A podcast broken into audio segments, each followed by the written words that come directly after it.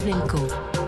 Votre matinale info sur Europe Carte blanche à Catherine Ney. Bonjour Catherine. Bonjour Dimitri, bonjour à tous. Mélenchon est le seul vote utile à gauche, dit Ségolène Royal, qui est, qui est Ségolène Royal, pardon, qui ajoute à la place d'Anne Hidalgo, j'arrêterai. Merci Ségolène. Question maintenant, quel impact peuvent avoir ces propos sur les électeurs de gauche, Catherine? Est-ce que c'est un, un plus pour Jean-Luc Mélenchon? Bah, voir, enfin, c'est vrai qu'elle ne lésine pas sur les compliments. Mélenchon, le plus cultivé, le plus solide, le plus structuré, la meilleure campagne.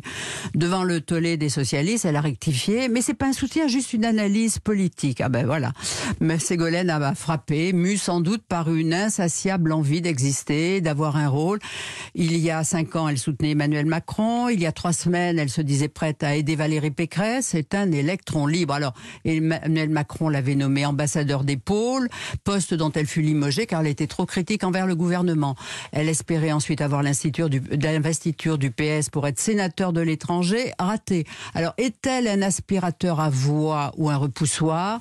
Elle est tout de même très démonétisée à gauche, même si elle conserve ce titre d'avoir été la seule femme arrivée au deuxième tour d'une présidentielle, et c'était en 2007. Alors Jean-Luc Mélenchon a répondu à ce soutien de Ségolène Royal. Il en salue le mérite respectable parce que, dit-il, ce n'est pas un ralliement. Il récuse même d'ailleurs le mot euh, de vote utile. Il dit que le chemin s'élargit pour lui, mais que ce n'est pas grâce à elle. Oui, parce qu'il a grignoté un ou deux points selon ses sondages. Je ne veux pas faire le fanfaron, disait-il hier soir sur BFM, mais il se verrait bien arriver au deuxième tour. Il répondait aux questions des habitants de Digne, dans les Alpes, euh, dans les Hautes-Alpes, village qu'il a choisi, parce que c'est pas un bled où Dieu a perdu ses chaussettes, dit-il. Alors tout Ça le monde rit. quoi, Ah ben rien, c'est une formule, comme il en a le secret. Mais 1900 2017 fut sa meilleure campagne.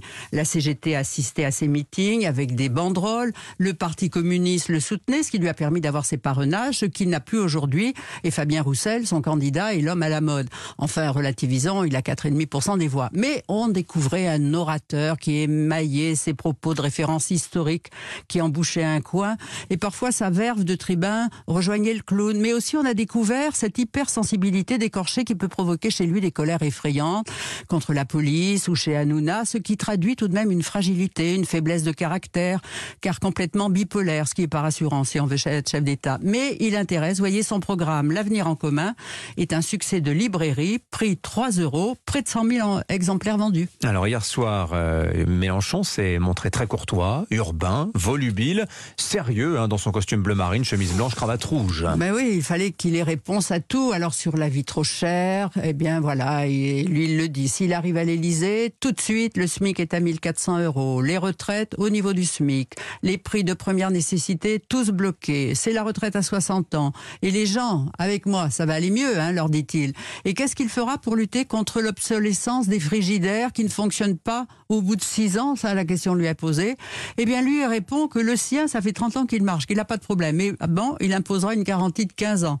L'héritage, euh, autre question. Un homme qui a une maison, qui a pris de la valeur, 400 000 euros, il voudrait tout donner à ses enfants et qui veut pas avoir de droit de succession. Lui répond, mais moi, mes enfants, ben, ils veulent pas. Ils veulent pas de, ils veulent pas de succession. Enfin, bon. Mais, mais sur le grand souci des Français, euh, l'accueil des personnes âgées dans les maisons de retraite, bah là aussi il a une réponse. Hein. Oui, il dit, moi, ma philosophie, c'est le respect de la personne. Donc, il veut collectiviser le système, interdire le profit dans les maisons de retraite. Si je suis élu, dit-il, l'action Orpea, vous savez, l'entreprise dont on a beaucoup parlé, tombera d'un seul coup, donc ça coûtera moins cher, et ils nous diront, tenez, on vous donne les clés, et puis voilà. Vous voyez comme c'est simple avec Oui, c'est très simple. Et sur l'immigration, que dit-il? Un électeur de Marine Le Pen qui s'apprête à voter Zemmour, il lance Mais qu'est-ce que vous reprochez à l'immigration? Si vous voyez quelqu'un comme ça, un immigré, vous, dans la peine, est-ce que vous lui donnez quelque chose, n'est-ce pas? Et l'homme répondait Oui. Eh bien, vous voyez, quand les gens sont là, faut les accueillir.